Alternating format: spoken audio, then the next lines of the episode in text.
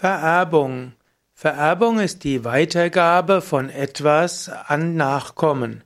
Es gibt zum Beispiel die Vererbung als Übertragung der Merkmale von Lebewesen auf ihre Nachkommen, so ist es in der Biologie. Es gibt auch in der IT, also in der Computerwissenschaft, die Vererbung. Man gibt Werte und Eigenschaften in der objektorientierten Programmierung weiter. Auch im Rechtlichen gibt es die sogenannte Vererbung. Das ist der Erbfall. Wenn also jemand stirbt, dann vererbt er sein Vermögen an die anderen. Es gibt dabei die gesetzliche Erbfolge, die die Vererbung regelt. Man kann aber auch ein Testament machen. Es gibt eben auch die Erbfolge, es gibt die gesetzliche und die gewillkürte Erbfolge, wie letztlich die Vererbung stattfinden kann.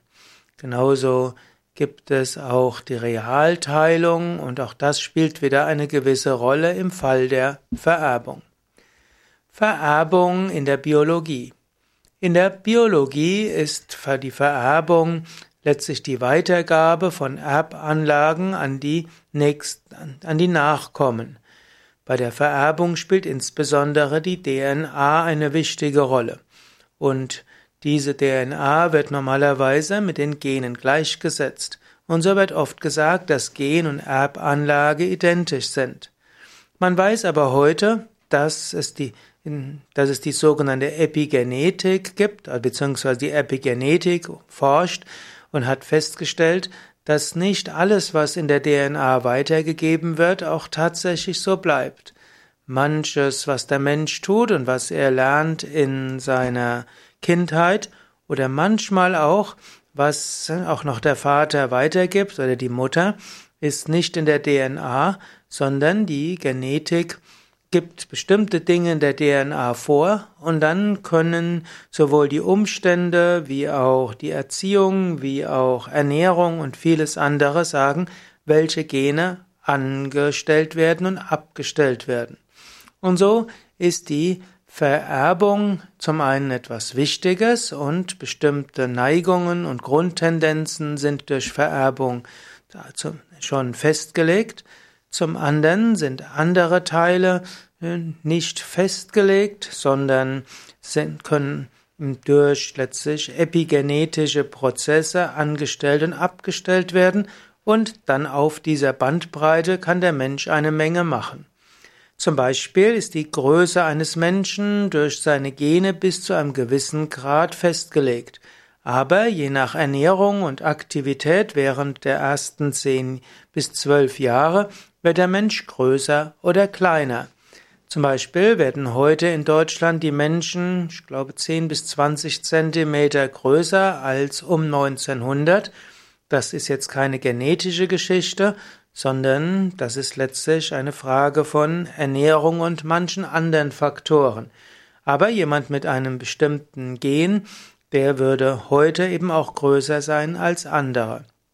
Wiederum, Menschen haben über die Vererbung bestimmte Neigung, zum Beispiel musikalisches Talent, aber nur dann, wenn der Mensch dann anschließend auch tatsächlich den richtigen Unterricht bekommt und die richtige hm, ja letztlich auch ausreichend übt und praktiziert und dann die richtige Gelegenheit hat, das Talent zum Ausdruck zu bringen, wird dieses Talent auch umgesetzt werden können und der Mensch kann zu einem genialen Musiker werden.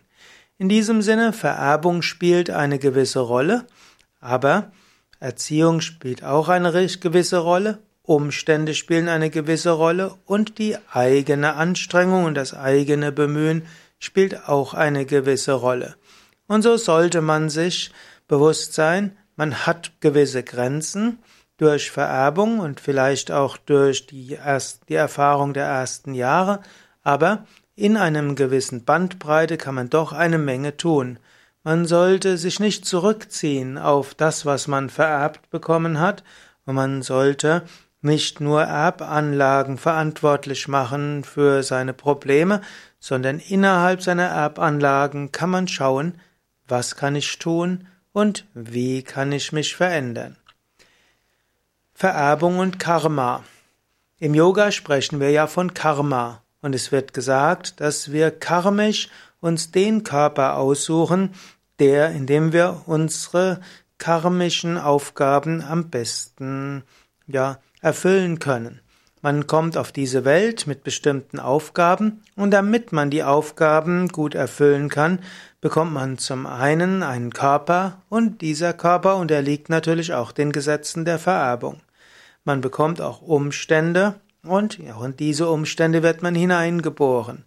Aber in diesen Körper und in diese Umstände kommt man mit seinem Astralkörper und dieser Astralkörper bringt das Prana, die Lebensenergie, die Neigungen und die Willenskraft und die sogenannten Samskaras, also die inneren Eindrücke mit.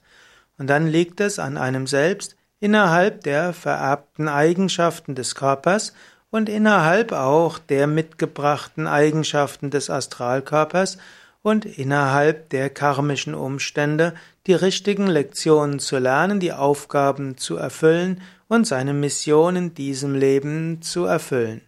In diesem Sinne sind die Gesetze von Karma, von Reinkarnation und die Gesetze der Vererbung alle miteinander verbunden.